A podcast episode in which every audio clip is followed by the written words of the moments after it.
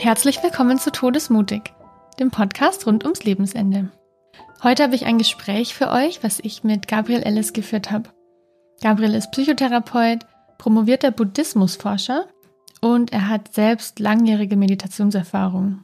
Wir unterhalten uns über die spirituelle Sicht auf das Lebensende, die der Buddhismus vertritt.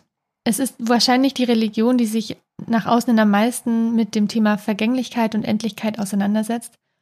Und Gabriel gibt in unserem Gespräch seine eigenen Erfahrungen weiter und stellt praktische Methoden und Praktiken vor, die der Buddhismus in diese Richtung entwickelt hat, nicht nur für ein gutes Sterben, sondern auch für ein gutes Leben.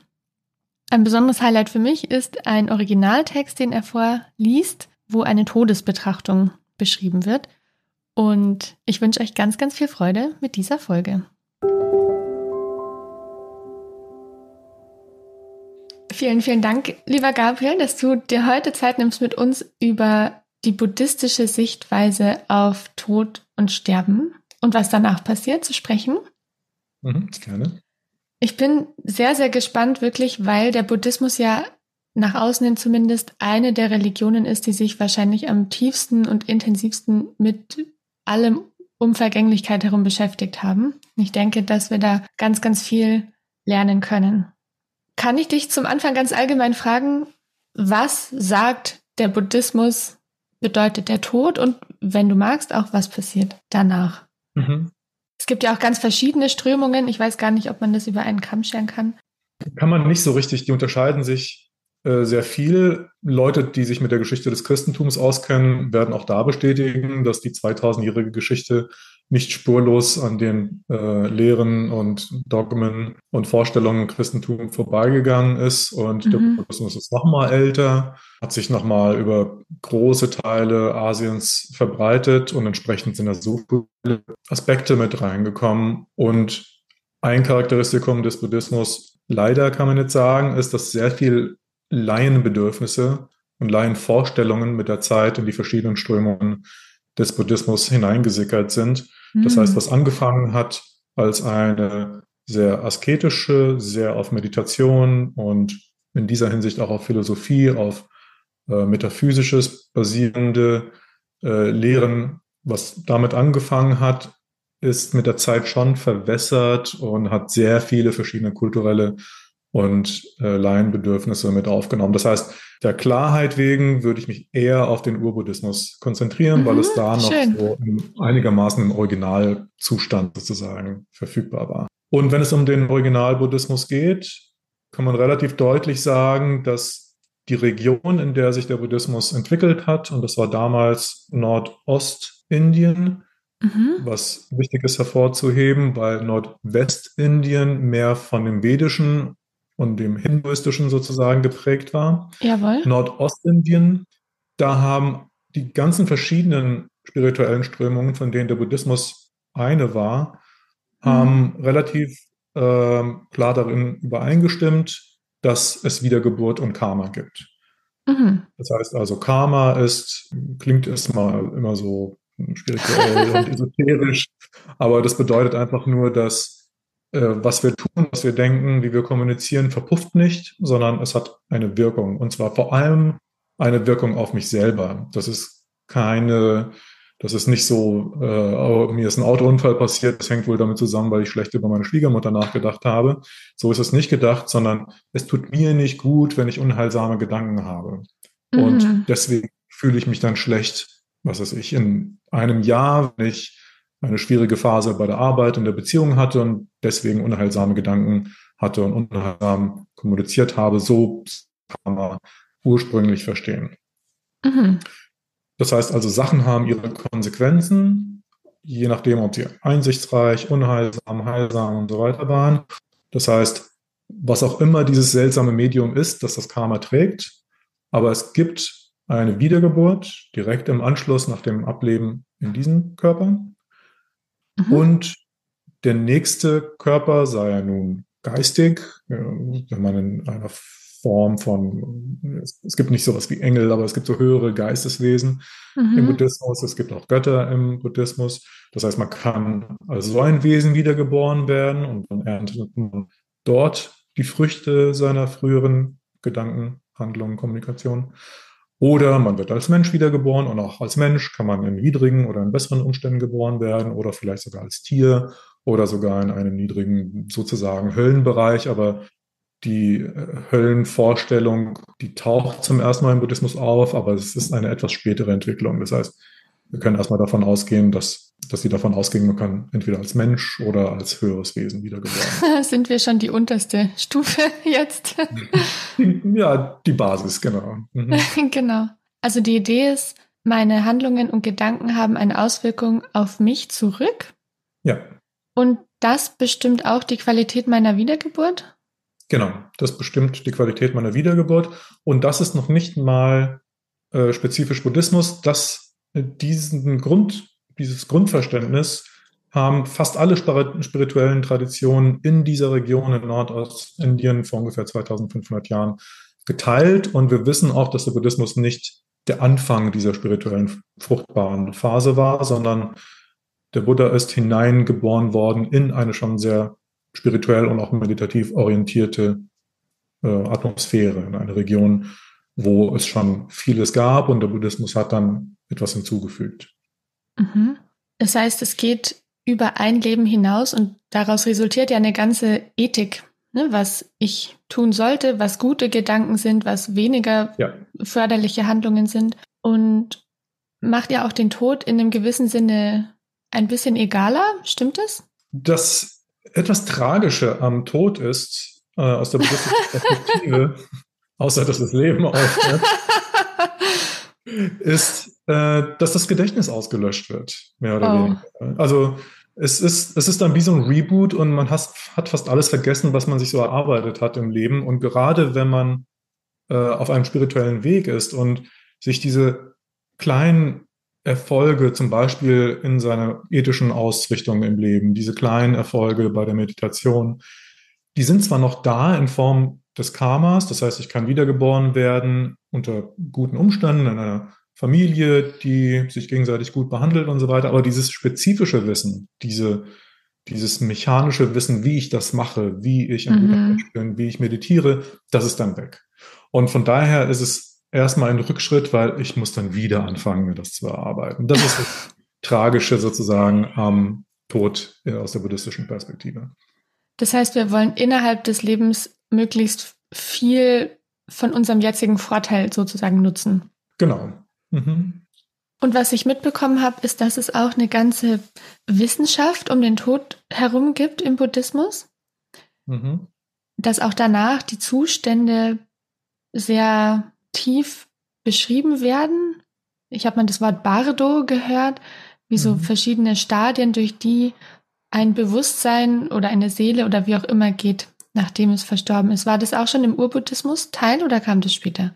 Nein, das kam später. Ähm, das ist sehr charakteristisch für den tibetischen Buddhismus. Okay. Und der tibetische Buddhismus ist von den verschiedenen Strömungen her die am letzten, am spätesten entwickelte. Auch wenn wir heute über den Dalai Lama sehr viel äh, den Buddhismus mit tibetischen Buddhismus identifizieren und auch im Westen, wenn man buddhistische Gruppen, Meditationsgruppen sucht, findet man relativ schnell tibetische Gruppen. Aber historisch ist das eine der spätesten Entwicklungen. Was jetzt nicht heißen soll, dass sie unglaublich in allen Aspekten weit weg sind. Äh, die Tibeter sind sehr gut darin, zum Beispiel die historischen Texte zu lernen und zu kennen. Aber es gibt einige Aspekte, wie zum Beispiel diese Zwischentodstadien, diese Bardo-Stadien, die nicht aus dem historischen Buddhismus kommen. Dort gab es keine Zwischenstadien, wo man noch extra Aufgaben erfüllen muss, um nicht äh, sozusagen in eine schlechte Wiedergeburt zu kommen. Aha. Im historischen Buddhismus war es Leben, Tod, neues Leben. Entsprechend genau. des Karmas. Mhm. Okay, ganz clean. Einfach mhm, zu verstehen. Ja. Mhm. Und kannst du noch was drüber sagen, was jetzt unsere Aufgaben sind, so zu leben, dass unser Tod und unser Leben danach möglichst angenehm wird? Mhm. Auch hier möchte ich gerne unterscheiden zwischen dem sozusagen hardcore-mönchischen, monastischen Buddhismus ja. und dem, was auch normale Menschen sozusagen übertragen können auf ihr Leben. Ja.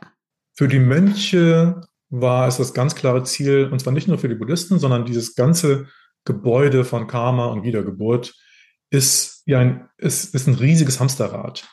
Ne, es hört nicht auf, immer stecke ich irgendwie drin. Und es war auch relativ klar den, den Lehrern dieser verschiedenen Traditionen, es gibt nicht nur ein Bergauf, sondern irgendwann, selbst wenn ich als göttliche Figur oder als Engel wiedergeboren werde, irgendwann vermassel ich irgendwas und tauche wieder ab und werde als Mensch und als Tier wiedergeboren. das heißt, es hört nicht auf. Und diese existenzielle Dimension dessen, dass es Milliarden von Milliarden, es hört einfach nicht auf. Immer wieder muss ich Leid erfahren. Immer wieder muss ich durch diese ganzen Lektionen des Lebens gehen. Immer muss ich, immer wieder muss ich Verlusterfahrungen machen. Das ist einfach eine sehr harte Perspektive auf das unendliche Dasein. Ne? Dass es und einfach immer so weitergeht. Es ist immer. Weil ich muss ja immer was tun und immer was denken. Ich kann ja nicht nicht denken oder irgendwas tun. Selbst atmen müsste mir ja Karma bringen. Genau. Das heißt, ich bin ewig in diesem Rad gefangen.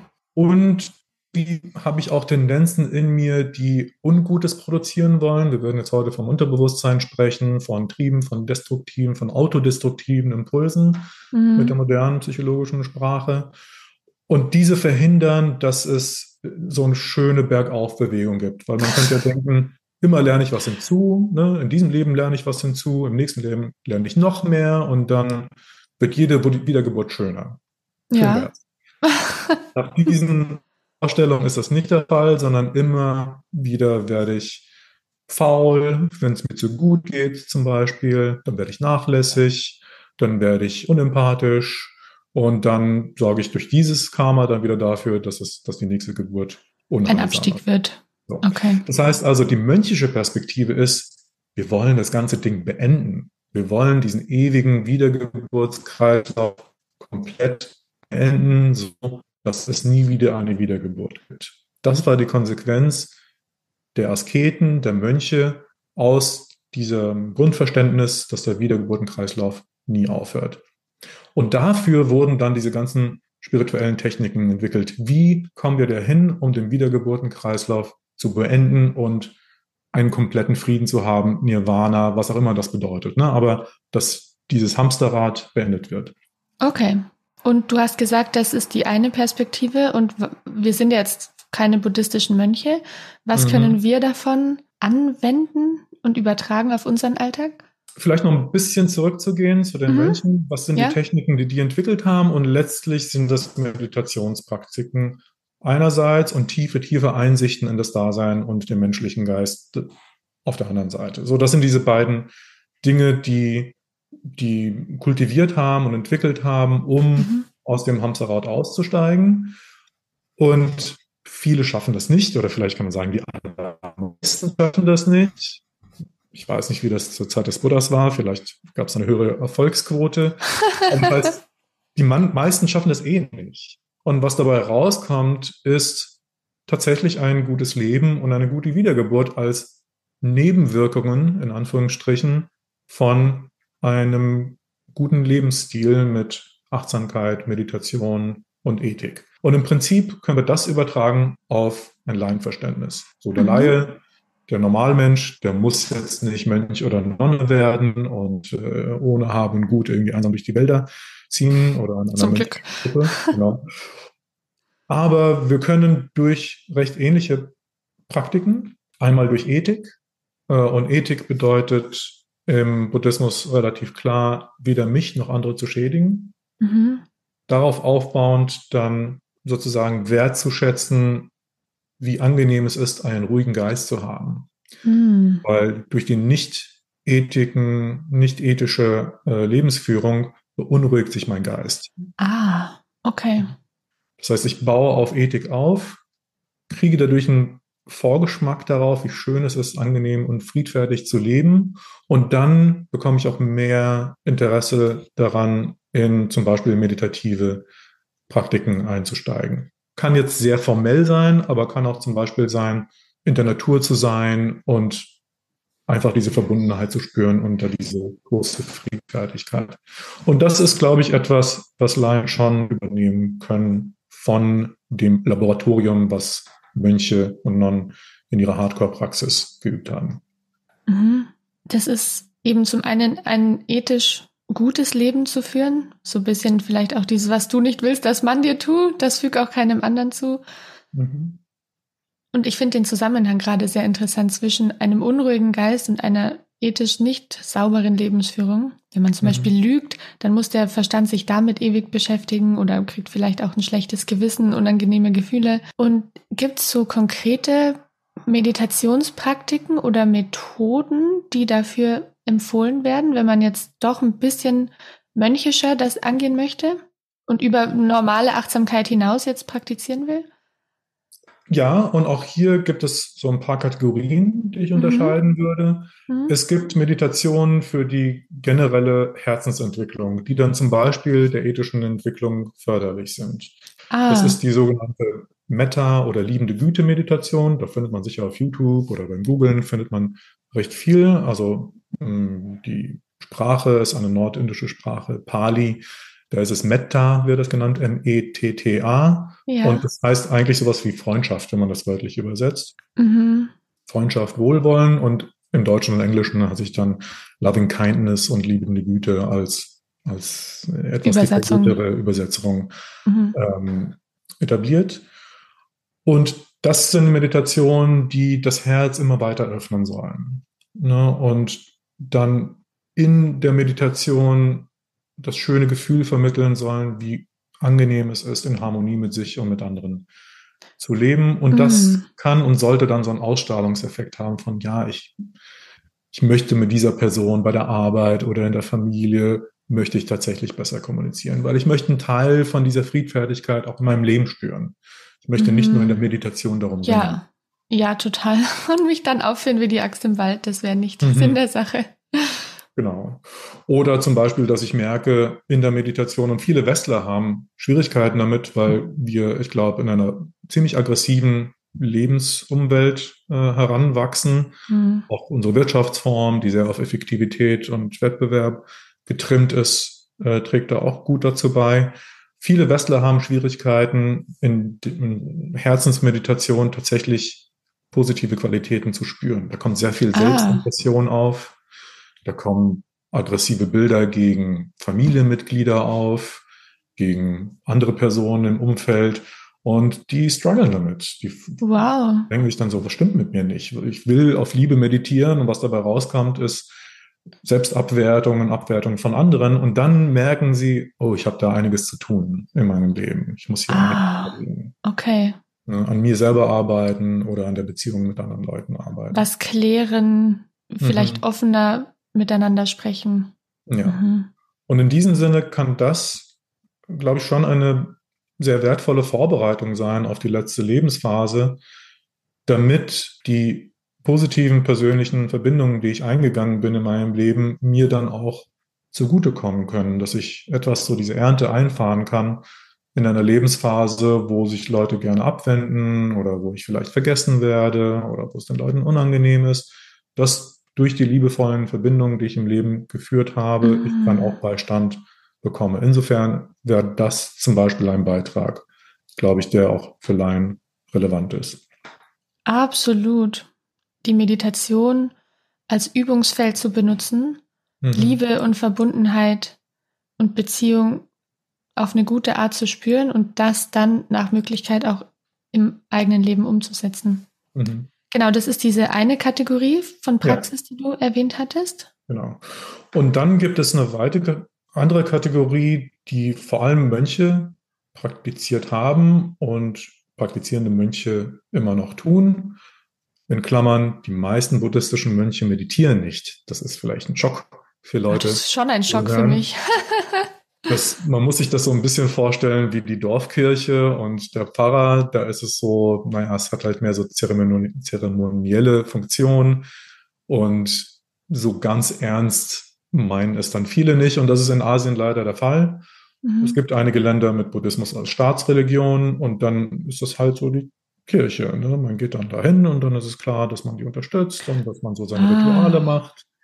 Aber der harte Kern von wirklich meditierenden Mönchen und Nonnen, die tatsächlich immer noch das Ziel haben, durch ihre Praxis eine komplette Erlösung zu finden, mhm. das ist auch in Asien relativ gering. Aber es gibt es. Aha. Ja, das ist schon ein Schocker für mich. ja, was hast du denn erwartet? Also ich habe auf den Buddhismus oder überhaupt diese östlichen Religionen viel mehr Ernsthaftigkeit projiziert mhm. als jetzt bei uns. Aber mhm. der Vergleich mit dem Dorfpfarrer, es macht einfach absolut Sinn, ja. Ja, was einfach praktisch bedeutet, man sollte nicht die Erwartung haben, nach Asien zu gehen und den nächsten besten Mönch oder die Nonne äh, haben dann irgendwie tolle spirituelle Weisheiten zu bieten, mhm. sondern da muss man sich einfach informieren und an Orte gehen, wo Meditation praktiziert wird. Sei es drum, in diesen Meditations- äh, Klöstern bei den meditierenden Mönchen und Nonnen hat Todesbetrachtung eine relativ wichtige Funktion. Mhm. Es gibt zum Beispiel in Thailand so eine kleine Tradition von Waldklöstern, die relativ ähm, auf Meditation ausgerichtet sind. Es gibt Gehmeditation, ne, man, man macht einfach, man legt so einen Pfad an, der vielleicht 30 Meter lang ist und dann läuft man auf und ab. Ne? Man geht auf und ab achtsam, um Gehmeditation zu praktizieren. Und am Ende dieses Weges findet man manchmal eine Glasvitrine mit einem Skelett, mit einem menschlichen Skelett.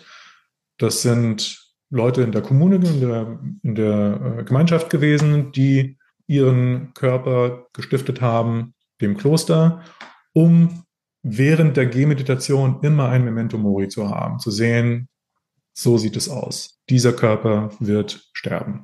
Und genau in diese Richtung gibt es eine Meditation im Urbuddhismus, die genau das repräsentiert. Und wenn du magst, kann ich da den Text, wie er in den Urtexten beschrieben wird, kurz vorlesen. Ist das interessant? Das wäre sehr, sehr schön, ja. Okay. Und zwar sind das die sogenannten Leichenfeldbetrachtungen. Ist jetzt relativ hart und danach kann ich beschreiben, warum das eigentlich nicht so hart gemeint ist. Gut. Äh, eine etwas gekürzte Version, weil ich habe das getrimmt, um die ganzen Wiederholungen wegzulassen. Ein Mönch kontempliert seinen Körper, als ob er eine Leiche sehe, die auf ein Leichenfeld geworfen wurde. Schon einen, zwei oder drei Tage lang tot, aufgedunsen, blau angelaufen, aus der Flüssigkeiten heraussickern. So vergleicht er, mein Körper ist von derselben Natur, so wird er sein, er kann diesem Schicksal nicht entgehen. Hm. Und dann geht es weiter in dieser Betrachtung, nicht nur, dass er ein, zwei Tage lang tot ist, sondern dann ist er in meiner Vorstellung, in meiner Kontemplation, Meditation von Krähen angefressen, von Habichten, Geiern, Hunden, Schakalen oder verschiedenen Arten von Würmern. Als nächste Stufe, der Körper ist ein Skelett, an dem noch Fleisch und Blut klebt, von Sehnen zusammengehalten. Als nächstes ein fleischloses Skelett, blutverschmiert, von Sehnen zusammengehalten. Als nächstes ein Skelett ohne Fleisch und Blut. Das ist, ist der Verwesungsprozess. Ne? Man kann mhm. sich das als Zeitraffer vorstellen. Als nächstes Knochen ohne Verbindung, in alle Richtungen zerstreut. Hier ein Handknochen, da ein Fußknochen, da ein Schienbein, da ein Oberschenkelknochen, da ein Rückenwirbel, da ein Zahn, da ein Schädel. Als nächstes weich, weiß gebleichte Knochen, Muschelfarben. Als nächstes aufgehäufte Knochen, mehr als ein Jahr alt. Und als letztes verrottete Knochen zu Staub zerkrümelt. Und in diesem mentalen, meditativen Zeitraffer gehe ich immer wieder diese Kontemplation durch und stelle mir tatsächlich meinen Körper so vor, mhm. so wie ich ihn kenne, erstmal da liegend, aufgedunsen und dann durch diese ganzen Verwesungsprozesse mhm. durchgehend. Okay, und jetzt kann man sich fragen, das ist ja eine furchtbare Vorstellung. Was ist das denn? Ja. Das ist erstmal eklig, Ne, das mag ich mir weder anschauen noch vorstellen. Was soll das? Hast du da erstmal eine Assoziation dazu, was du denkst, ein Effekt davon sein könnte? Ich habe gerade gedacht, dass es auch im Christentum Traditionen gibt, wo die Nonnen und Mönche in ihren Särgen schlafen. Ja, mhm. wie du gesagt hast, für dieses Memento Mori, was mir jetzt bei dieser Sache kam, die, wie du sagst, ja sehr im Gegensatz zu diesen schönen geführten Meditationen mit stell dir eine Lichtsäule vor mhm. und wie alles so strahlend steht, ist, es macht auf jeden Fall sehr die Vergänglichkeit deutlich ja. und ermahnt vielleicht im besten Fall dazu, darauf jetzt nicht so viel Sicherheit zu geben und nicht so zu tun, als wäre das Leben ewig. Ja, so, das war mein erster Gedanke. Ja. Okay, das passt auf jeden Fall. Und jetzt bringe ich eine etwas vertieftere Sicht auf die buddhistische Sichtweise und die Meditation. Mhm. Mhm. Ich gebe nicht so viel auf diesen Körper und äh, schöne okay. Pflege und mhm. so weiter. Und was dann das Ziel ist davon, ist, dass meine Anhaftung, und das ist ein wichtiger Begriff in der ja. buddhistischen Lehre, meine Anhaftung sowohl auf den Körper als auch auf all das, was mit diesem Körper verbunden ist, nämlich mein Alltagsleben, dass diese Anhaftung runtergeht. Mhm. Und so, jetzt kommt meine Laiensicht. Meine Laiensicht ist, okay, wenn meine Anhaftung und mein Spaß sozusagen an meinem Körper runtergeht, dann werde ich depressiv, oder? Und das ist in der buddhistischen Sichtweise nicht so. Zumindest ist diese Praxis nicht darauf angelegt. Wenn ich depressiv werde bei einer solchen Meditation, habe ich was falsch gemacht. Was eigentlich passieren sollte, ist, ganz plump gesagt, dass der Geist sich vom Körper abtrennt und dadurch sozusagen autonom wird. Freier wird. Freier wird, genau. Es fühlt sich an, das ist genau das richtige Stichwort. Während der Meditation fühle ich mich immer freier und immer lichter. Wow. Und dann ist am Ende so an diesem letzten, okay, und dann ist da dieser Knochenhaufen und dann kommt ein Windstoß und puff, das Pulver, irgendwie der Knochen ist weg, dann ist alles weg. Und dann ist das eine Freiheit, die dazu führt, und jetzt lese ich den, äh, das Ende dieses Textes, mhm. das dann sagt, während er, sie, der Mönch, die Nonne, so eifrig und entschlossen kontempliert, sind seine Erinnerungen und Absichten, die auf dem Alltagsleben beruhen, überwunden. Mit mhm. deren Überwindung wird sein Herz innerlich gefestigt, zur Ruhe gebracht, zur Einheit gebracht und konzentriert. Und was das bedeutet, äh, das ist diese Übersetzung, dieses zur Einheit gebrachte Herz, das ist Samadhi. Das ist ein enormer Glückszustand während der Meditation. Das ist das, was wir anvisieren, wenn wir meditieren, mhm. komplett frei, glücklich, ruhig zu fühlen. Und das okay. ist das Ziel dieser Meditation, nicht das Depressive, nicht irgendwie eine Frustration.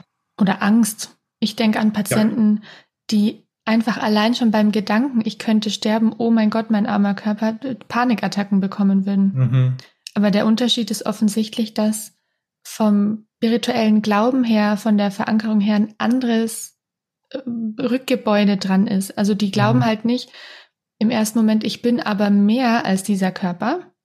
Also da gibt's keine Bewusstheit, die zum Beispiel wiedergeboren wird oder irgendwie in einer anderen Form weiter besteht, sondern wenn der Körper weg ist, dann bin halt ich weg und das ist bedrohlich. Ja. Deshalb ist diese Sache tatsächlich, glaube ich, für, nicht für jeden geeignet, wenn er keinen Glauben hat oder keinen spirituellen Rückhalt, nicht was Besseres, so als das, was er halt kennt. Mhm.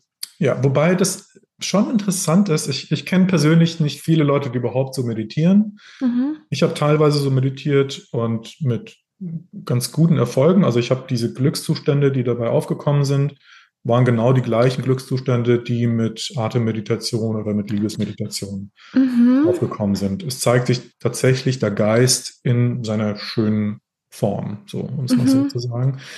Ähm, ich kenne keine Leute, die eine solche Todeskontemplation, Meditation gemacht haben und dadurch zu einem optimistischeren Bild gekommen wären über das den Geist und über das Leben nach dem Tod. Mhm. Deswegen weiß ich nicht, ob sich das, vielleicht könnte sich das eignen, dass Leute ein, den Geist erleben, das Glück erleben am Geist und dann ein bisschen in so einen Zweifel kommen. Naja, vielleicht ist es ja möglich, dass irgendwelche Aspekte davon nach dem Tod des Lebens, des Körpers weiter bestehen bleiben. Von daher ja. ein interessantes Experiment. Ja, wenn sich die Experimentteilnehmer darauf einlassen würden, weil es hat ja schon emotional ganz starken Expo-Charakter für viele. Ja. ja. Mhm. Du hast jetzt gesagt, du hast selbst eine Zeit lang das intensiver praktiziert und hast auch dieses, diesen Frieden, diese Losgelöstheit erfahren dürfen. Ja. Was würdest du denn generell sagen, wie die Auseinandersetzung damit, also mit der Vergänglichkeit, mit dem Buddhismus in deinem Leben persönlich gewirkt hat? Mhm. Ich habe den Buddhismus vor etwa 20 Jahren, vor über 20 Jahren kennengelernt und ich will nicht so tun, als ob ich irgendwie die 20 Jahre durchmeditiert hätte, aber ich hatte Phasen, wo ich äh, sehr intensiv praktiziert habe, wo ich ich war insgesamt zwei Jahre, wenn ich das alles zusammenzähle, auf Retreats, habe wow. äh, monatelang in Klöstern verbracht, in Asien, in Europa.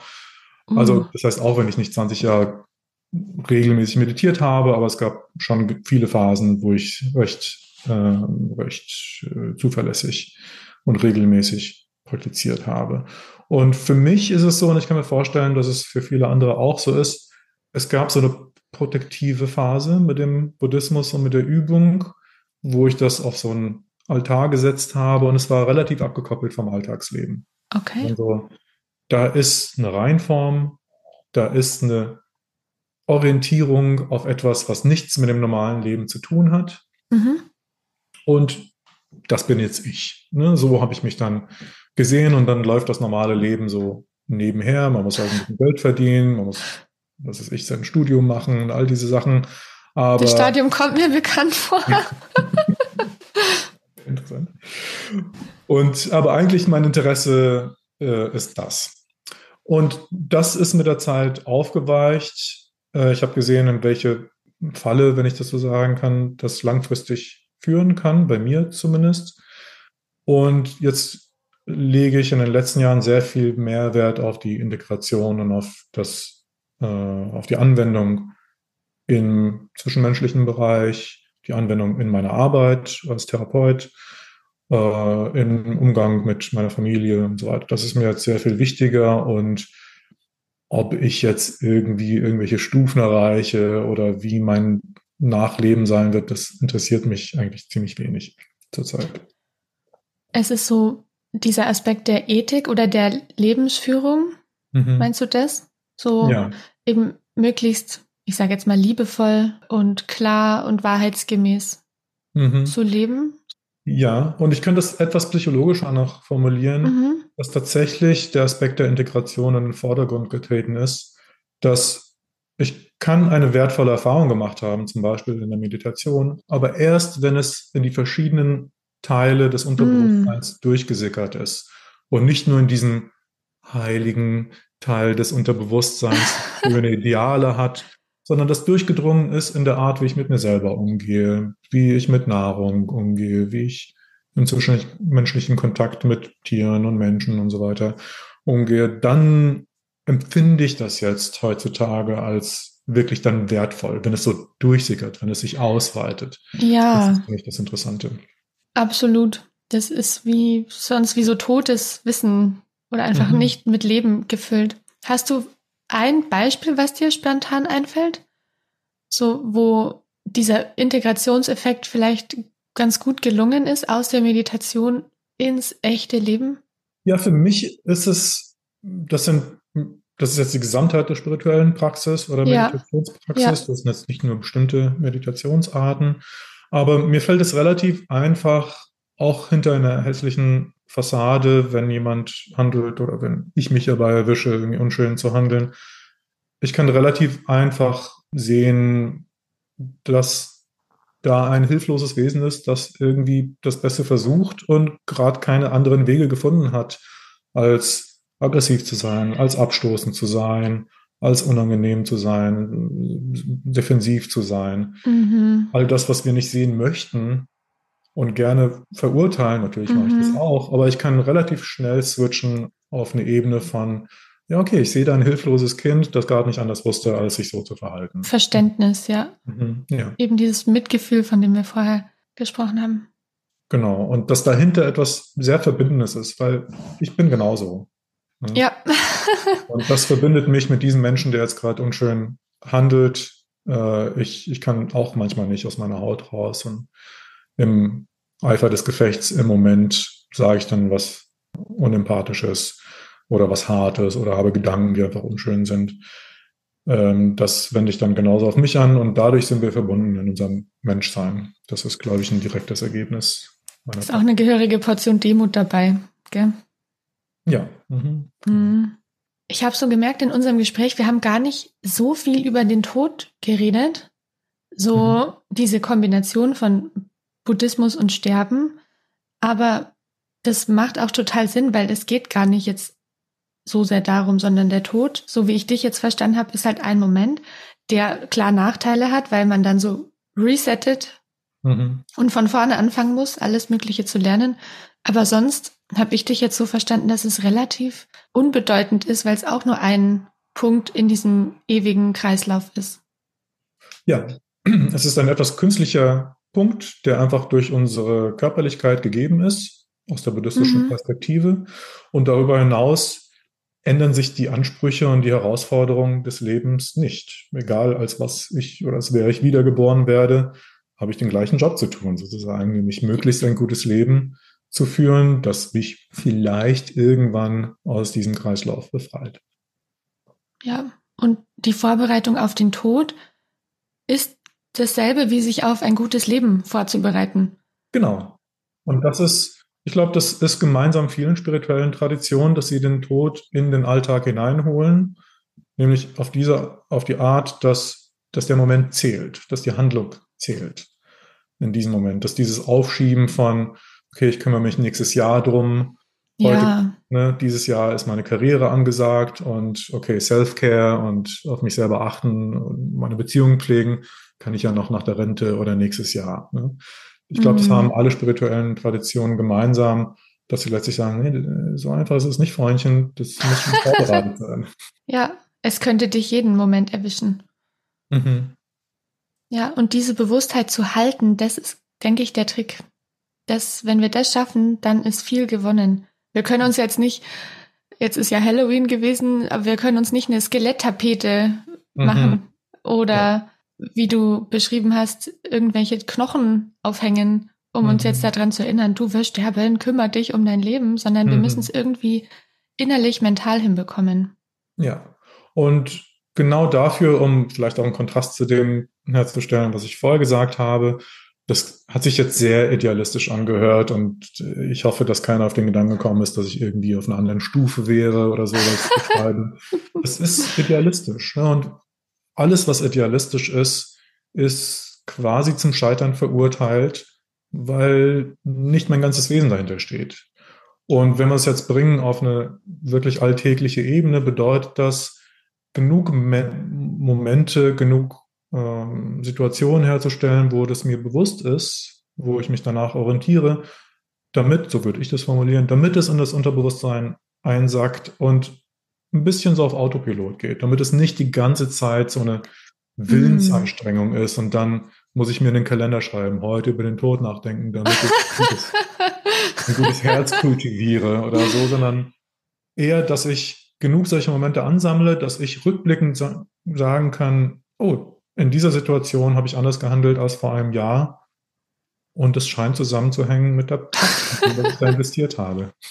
Ja, so einen Habit aufzubauen. Ja. Dass es, wie du sagst, zum Automatismus wird. Ja, das ist schön. Aber der implantiert sich ja auch nicht von selber, sondern das ist Arbeit. Und jetzt werde ich wieder buddhistisch und sage, okay, unter welchen Umständen mache ich diese Arbeit? Am besten, wenn sie Spaß macht. Ja. Und dafür kultiviere ich eine Meditation, die mir diese subtilen Glückszustände ja. produziert. Ne? Weil dann will ich das auch. Dann will ich das nächste Mal meditieren und dann ist es nicht nur anstrengend. Okay, ich muss diese Hürde überbrücken, ne, die viele Menschen leider haben, mhm. dass die Meditation eine Pflicht ist und ja, auch heute muss man irgendwie ein bisschen meditieren. So, aber es ist so ein weiteres To-Do auf meiner Liste. Ne? Es ist so eine Verpflichtung, eine Obligation. Und das zu überwinden und tatsächlich zur Ruhe zu kommen. Weil ich es will, weil es mir gut tut. So dieses tut. Konzept von joyful effort. Ja, es ist genau. irgendwie Aufwand, aber es ist spaßig. Es, danach geht es mir besser als vorher. Genau. Und dann gibt es so viel bessere Chancen, dass es sich verautomatisiert. Ja. Wenn sich jetzt jemand, nachdem er das angehört hat, denkt, ich würde mich gerne tiefer damit beschäftigen, mhm. was empfiehlst du? Zum einen kann sich jemand interessieren für diese Urtexte. Mhm. mhm. Aber wo gibt es die? Also ich wäre jetzt auch eher konfrontiert mit so diesen eher neumodischeren tibetischen Sachen. So, das ja. gibt ja dieses tibetische Totenbuch und das alles. Ich wüsste jetzt nicht, wo man diese Urtexte findet. Genau. Und da gibt es eine sehr wertvolle Ressource im Internet, die heißt Sutta Central. Suttas, Sutras, das sind die alten Texte. Mhm. Und Sutta Central, ähm, vielleicht kannst du den Link mhm, ähm, in der Beschreibung reintun. Da findet man alle Texte in Übersetzungen. Alle alten buddhistischen Texte in Übersetzung. Und äh, was ich da hervorheben möchte, wenn wir in der Art äh, meditieren wollen, die wir heute vor allem besprochen haben, dann ist das ein Text, das ist die mittlere Sammlung der Textnummer 119. Das wow, ist das ist sehr konkret. Und das ist ein Text, der die verschiedenen Körpermeditationsarten beschreibt. Und da gibt es eine Handvoll, ich weiß nicht, wie viele sind es, sieben, zehn Meditationsformen. Und die sind da aufgeführt. Das ist das eine. Wenn mich etwas davon besonders anspricht, dann kann ich danach suchen, wenn ich auf Retreats gehe zum Beispiel. Mhm. Ich kann schauen, es gibt Meditationslehrer, das können Mönche oder Nonnen sein, das können Laien sein. Mhm. Äh, und wenn mich das besonders interessiert, dann kann ich da anfragen, in einem Retreat-Zentrum zum Beispiel, welcher Lehrer, welche Lehrerin ähm, hat da einen guten Zugang dazu, kann das beschreiben. Mhm. Wir haben das Glück, deutschsprachig, wir hatten vor einigen Jahrzehnten eine Nonne, die hieß mit dem Pali-Namen Ayakema. Ah, äh, die war Deutsche. das sagt mir was. Aha. Die ist zum Teil etwas populär geworden. Die war unglaublich fit in Meditation und auch in der Beschreibung. Und man findet relativ einfach auch Audioaufnahmen, wo sie geführte Körper- und Todesmeditation macht. Sie hat auch Bücher geschrieben, gell? Ja, sie hat Bücher geschrieben. Sie war einfach sehr gut didaktisch, eine sehr starke Persönlichkeit, sehr charismatisch, sehr klar in der Beschreibung. Oftmals haben wir Schwierigkeiten, wenn wir mit asiatischen Lehrern zu tun haben. Es ist einmal eine andere Kultur, die beschreiben das anders. Und das ist schon ein Segen, wenn man Westler hat, wie zum Beispiel Ayakema, die uns direkter ansprechen können, ne, von dem Stil her. Ja, ja, das sind wirklich sehr, sehr wertvolle Ressourcen. Mhm. Und diese Meta-Meditationen, was würdest du da als Zugang wählen? Ist das auch in diesem Sutta Central? Ähm, da gibt's, da sind die Texte, das ist ein bisschen komplex. Es gibt da Texte dazu, alte Texte, die sind nicht besonders erhellend. Mhm. Es gab dann eine Kommentarliteraturphase, ungefähr 500 Jahre nach dem Buddha. Dann wurde sehr viel mehr beschrieben und in Praxis umgewandelt, was davor mehr so Inspirations, Inspirationsmaterial war. Dann wurde es umgewandelt in Techniken. Und das ist zum Glück hat sich relativ gut verbreitet. Da findet man auf YouTube relativ okay. gute Beschreibungen, geführte Meditationen, Metta oder liebende Güte, Loving mhm. Kindness, das sind die Stichworte. Und da, das ist nicht so anspruchsvoll, glaube ich, von der Beschreibung her. Es ist relativ selbsterklärend, das kann man einfach machen. Ähm, diese Todes- oder Körperbetrachtung, da braucht man schon qualifiziertere Lehrer, ja. die das Ayakema gut beschreiben können. Ja, super. Ich finde es richtig spannend. Haben wir denn jetzt irgendwas noch nicht erwähnt, was dir aber wichtig ist?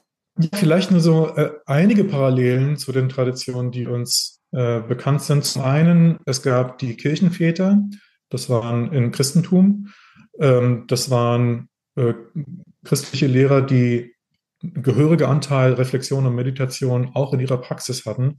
Und auch die haben diesen Aspekt gehabt von, unser Geist ist das Wichtige, nicht der Körper. Mhm. Der Geist ist das, was wir kultivieren. Das ist das, was die göttliche Qualität oder die äh, Qualität von Christus in uns, in uns ist. Hat einen harscheren Ton, die sind dann abfälliger gegen den Körper. Die sagen, der ja. Körper ist Mist. Ich will den nicht nähren, ich will meine bedürf körperlichen Bedürfnisse nicht nähren.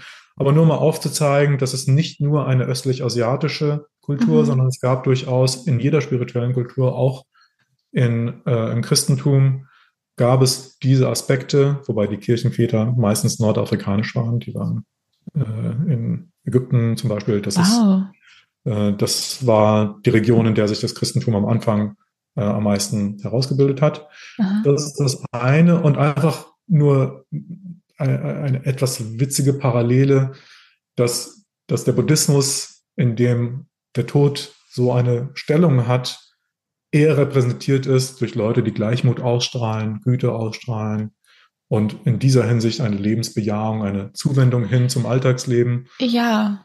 Und das Klischee von, von Leuten, die allzu sehr mit dem Christentum und mit der Sünde, die im Christentum ja auch verankert ist, komischerweise dann eine etwas pessimistischere Einstellung zum Leben haben, wobei ich natürlich gibt es auch sehr lebendige und frohe Traditionen im Christentum, aber es gibt nun mal diesen Aspekt von Erbsünde und so weiter, ja. der auch Teil hat.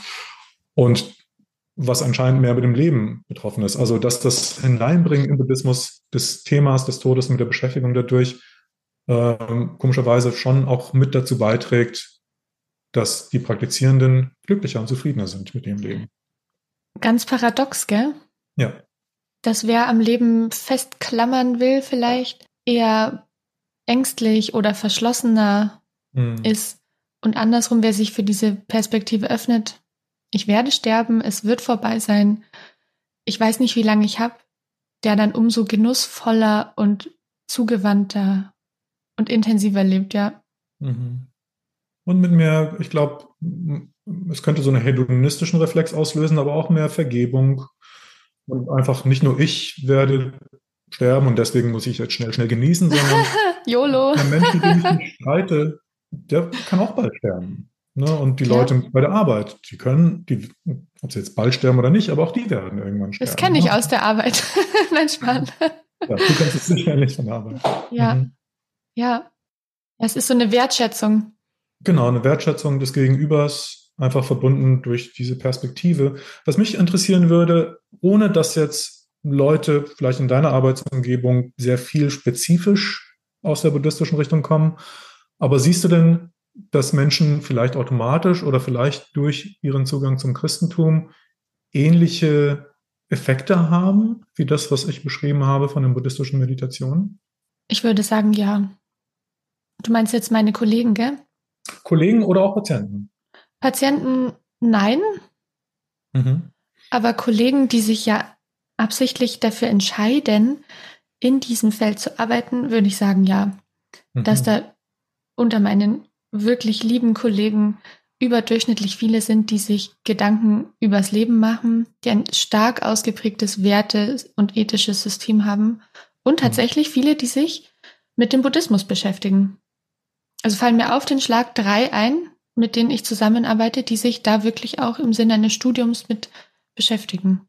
Und die Effekte, ja, wie gut kennt man seine Kollegen? Aber wie ich sie wahrnehme, sind es einfach sehr liebevolle, bemühte Menschen. Hm. Und ich glaube, dass es einfach so eine natürliche Auslese gibt, so eine Selektion, dass wenn man damit nichts zu tun haben will, dann natürlich gehst du dann nicht dahin und bewirbst dich. Ja. Ich glaube jetzt nicht, dass wir alle meditieren. Das ist ein bisschen so, wie du gesagt hast, gell? Hm. Das ist ja keine, die meisten sind keine Super-Yogis und Engel. Ja. Aber gute Menschen würde ich sagen, auf jeden Fall. Mhm. Ja. Ja, das ist schon. Finde ich auch sehr dankbar, ja. Mhm. Und dir bin ich auch sehr dankbar, lieber Gabriel. Ich fand es sehr, sehr bereichernd. Ich danke dir, dass du dir heute Zeit genommen hast. Ja, und ich danke dir für das Interesse an diesem Thema. Ja, das war mein Gespräch mit Gabriel Ellis. Ich hoffe, es konnte euch genauso inspirieren wie mich und dass ihr für euch etwas daraus mitnehmen konntet. Und in diesem Sinne verabschieden wir uns und bis zum nächsten Mal. Alles Liebe.